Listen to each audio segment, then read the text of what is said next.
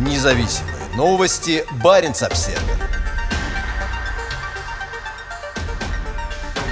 Как и у тысяч других северян, у нового мэра Мурманска украинские корни. Новым главой столицы российской Арктики избран Игорь Марарь. Он родом из украинского Луганска.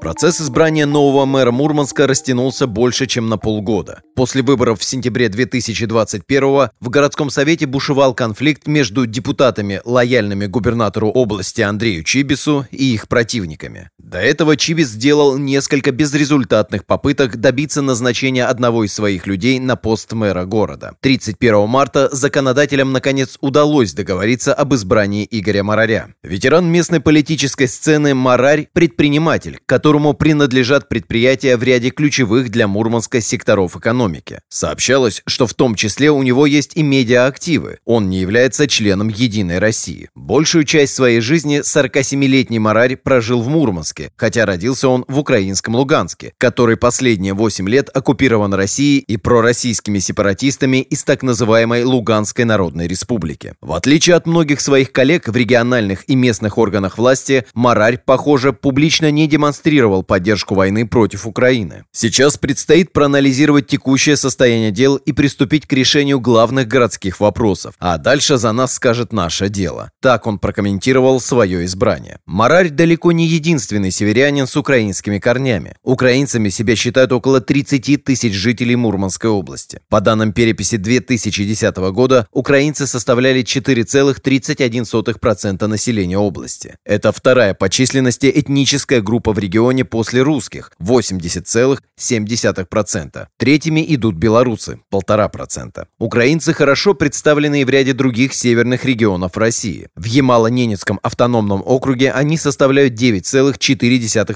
населения, а в конце 1980-х годов их доля была еще выше. По переписи 1989 года украинцами считали себя 17,2% местных жителей. Данные переписи взяты из Википедии. В позднем Советском Союзе на заработки в северные регионы приезжали тысячи людей со всей страны. Большинство из них после выхода на пенсию вернулись на юг, но часть осталась. На более ранних этапах советской истории на север было насильно переселено множество людей. Многие из них были подневольными работниками системы ГУЛАГа.